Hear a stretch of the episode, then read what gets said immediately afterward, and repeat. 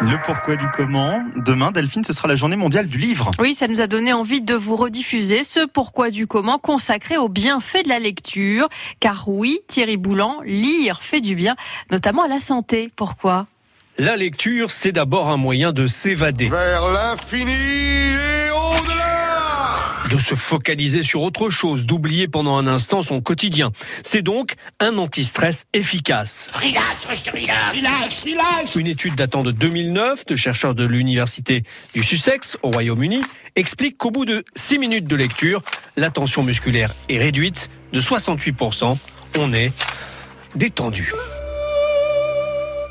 D'ailleurs, aux États-Unis, des bibliothérapeutes, oui, ça existe, rédigent des ordonnances littéraires à leurs patients pour lutter contre la déprime ou réduire leur stress. Plus intéressant encore, lire régulièrement permettrait de vivre plus vieux. quel âge Des chercheurs américains de l'université de Yale qui ont étudié la chose pendant 12 ans ont constaté qu'en passant plus de 3 heures et demie par semaine à lire, on vivait en moyenne 2 ans de plus.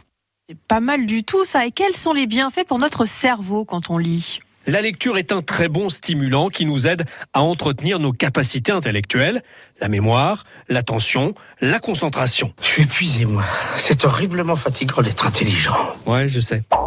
En dévorant des livres, on travaille aussi évidemment notre expression et notre vocabulaire, notre éloquence aussi. Ah non, c'est un peu court, jeune homme.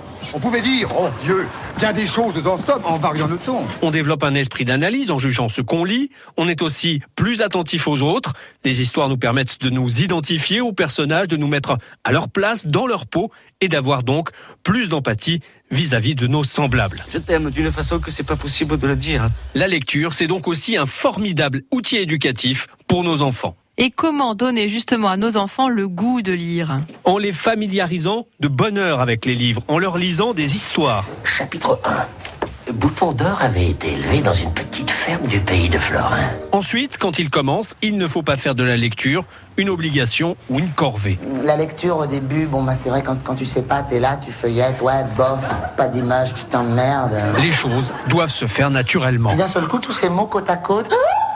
Ça fait des phrases. Alors l'apprentissage est parfois difficile. Pour donner confiance à ses enfants aux États-Unis, certaines bibliothèques organisent des séances de lecture avec des chiens.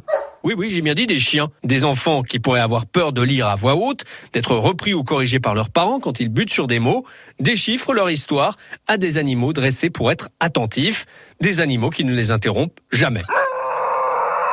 Ou presque. Là, c'est parce qu'il aime l'histoire. J'aime lire chasse, l'odeur de la besace. Les bienfaits de la lecture pour la santé, c'est le pourquoi du comment ce matin, une rediffusion et c'est toujours à retrouver sur notre site internet. France Bleu